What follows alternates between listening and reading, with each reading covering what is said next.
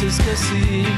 Una vez que yo te digo por fin, estás fresca, radiante, en todo expectante, tan bella, creciente, altiva, elegante. Quiero decir que no me voy a ir, ya estoy aquí, solo quiero subir este ingenio brillante, lámpara mediante, esta flor de atorrante,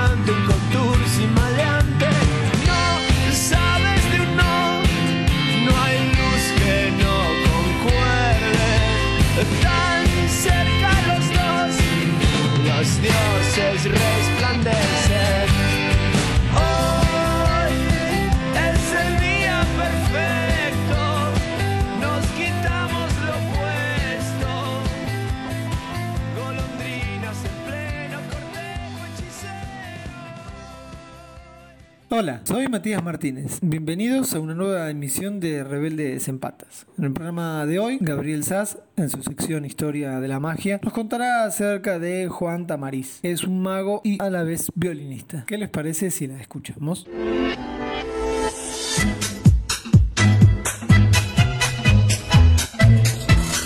En realidad, cuenta en una entrevista al diario La Vanguardia, a cada función llevo un estuche de violín, porque violín es imaginario, en el que van los accesorios para hacer una sesión de 4 o 5 horas, pero luego solo hago hora y tres cuartos.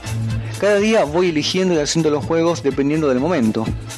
Hay algunos de los clásicos, pero también de los más modernos. Ahora voy a hacer algo con aparición de espíritus. Voy a invocar espíritus esta vez para que vengan en nuestra ayuda y va a haber un medium que colabora. Vienen los espíritus y producen cosas que no puedo desvelar, pero que normalmente increíbles y maravillosas, intentando siempre que el misterio vaya unido a fascinación y alegría. No está mal de vez en cuando que los espíritus nos den su opinión. Uh, y resumen. En cada función hay partes que quizás alguien que haya venido hace dos años a un espectáculo mío haya visto, pero también otros totalmente nuevos, además de clásicos que no ha visto. La magia en España está en un momento extraordinario y en ámbitos como las cartas es el país maestro. A eso no se lo discutimos a Tamariz. Porque Tamariz explica que sigue creando además. Dice la misma entrevista al diario La Vanguardia, julio, agosto y septiembre me quedo sin trabajar frente al público. Me retiro y esos meses me dedico a crear nuevas cosas. Cada día salen efectos nuevos, juegos diferentes. Me encanta la parte creativa y no he parado.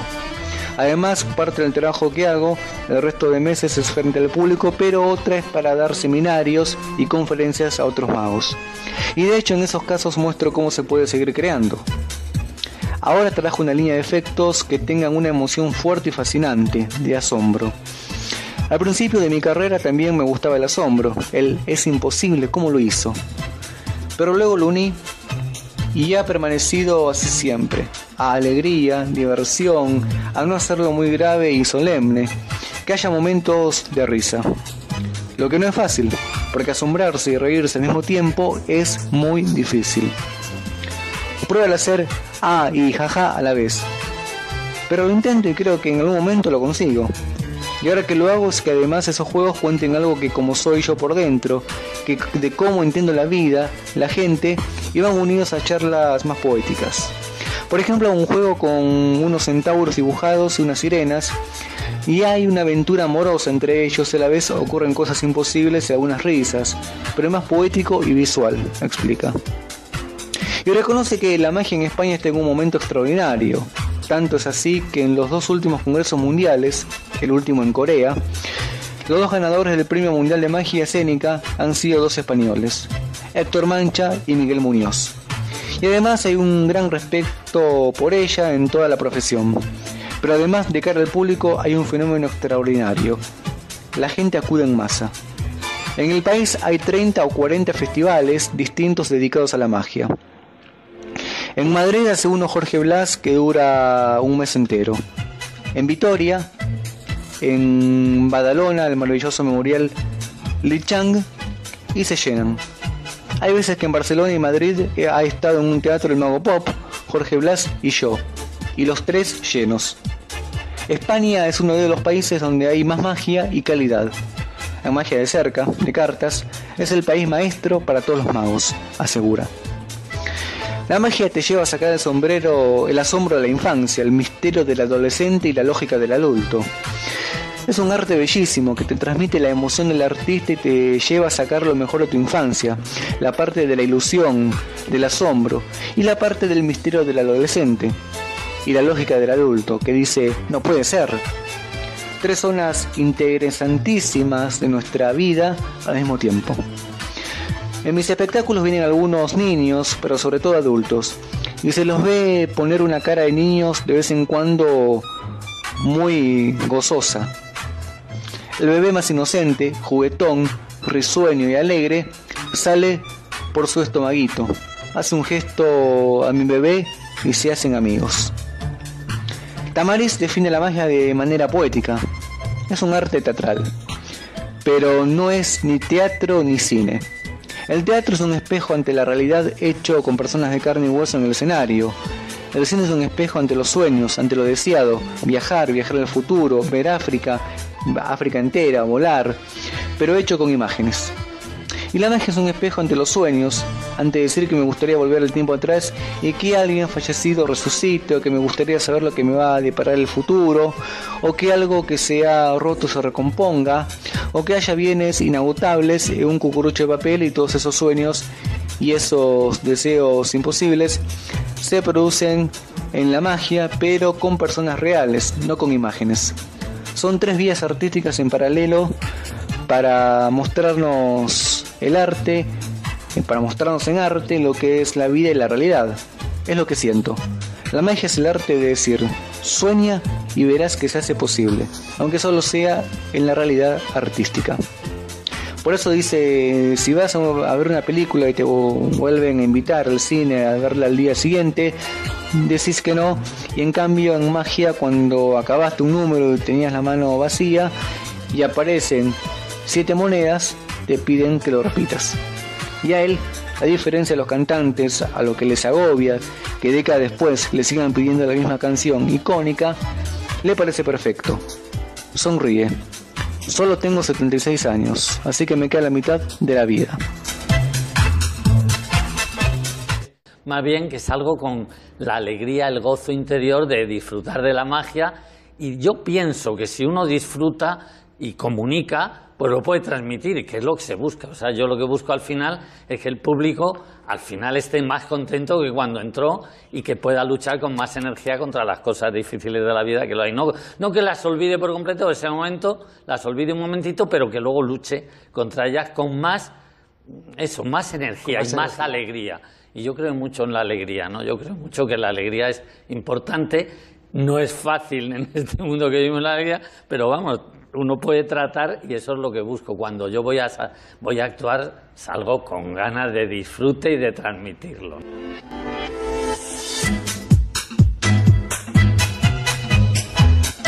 Juan Tamariz nació el 18 de octubre de 1942 en Madrid hijo de Julio Tamariz Martel Fabre y de María del Consuelo Negrón de las Cuevas. Cursó estudios de ciencias físicas, aunque dejó la carrera en cuarto año para ingresar en la escuela de cine, donde dirigió dos cortometrajes. Muerte Sociedad Anónima en 1967 y El Espíritu de 1969. Además actuó en festivales en la televisión y el Circo Price.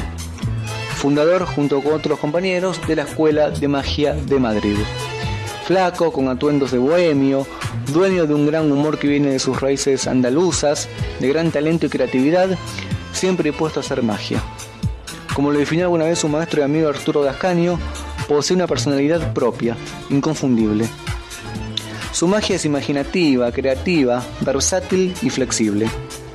En el año 1956 actuó en festivales como mago y a veces como payaso. En 1961 ingresó en la Sociedad Española de Ilusionismo, que no le fue fácil ingresar porque no requería la edad mínima que se necesita para ingresar. En ese momento creo que la edad mínima era de 18 años y él apenas tenía con 16.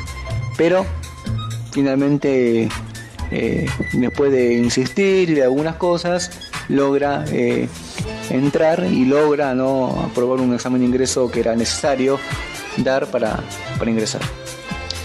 En 1962, en el Congreso Mágico Nacional de Zaragoza, ganó el segundo premio de magia humorística y el tercero de cartomagia.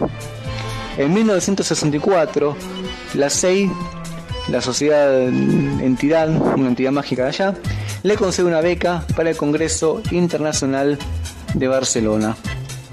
En 1968, en el primer certamen de Madrid, consiguió el As de Cartomagia, el As de Magia y el Premio Extraordinario. Estos dos últimos premios los consiguió junto a Juan Anton.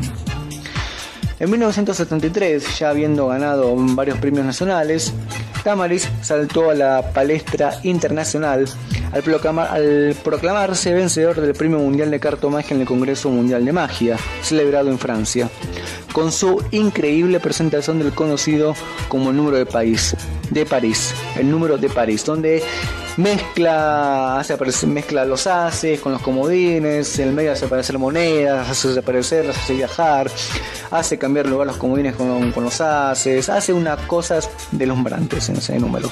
Si ponen en YouTube, pueden verlo organizador de festivales mágicos, estudió, montó y creó números y dio clases de magia.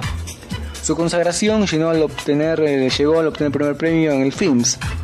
Su éxito televisivo, FIMS, como decíamos, el Mundial de Francia, lo acabamos de nombrar. Y bueno, su éxito televisivo llegó con el programa Chanta Tachan. Se presentó con gran suceso en todo el mundo en festivales de magia, congresos y convenciones, montando y creando nuevos números de magia y conferencias personaje muy querido con una manera natural, natural y desenfadada de actuar, mostrando una tranquilidad enorme a la vez que un gran humor en todas sus actuaciones. Amigo entrañable de René, Labra, de René Laván y gran admirador suyo. Se presentaron en la TV chilena juntos en donde combinaron sus técnicas para deleitar a todo el público local y latinoamericano. De hecho, Tamariz le dedicó uno de sus trabajos enteramente al gran maestro del ilusionismo argentino llamado René Laván visto por Tamariz. Visitó además durante la década del 90 los programas de Mirta Legrand, Almorzando con Mirta Legrand, y Gerardo Sofovich, eh, La Noche del Domingo, en un paso fugaz por nuestro país. Hoy, con 77 años, con 76 mejor porque cumple en octubre, en octubre, sigue deslumbrando y dando que hablar a lo largo del mundo entero.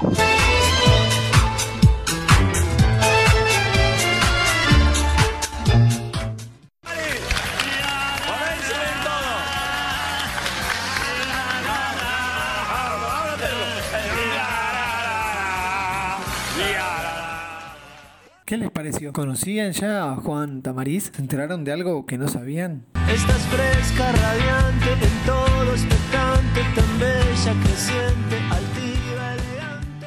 Rebeldes por hoy llega a su fin. En la conducción, ¿quién les habla? Matías Martínez. En Historia de la Magia, Gabriel Sass. Y en la producción, como siempre, Marta Flores. Será hasta el próximo sábado.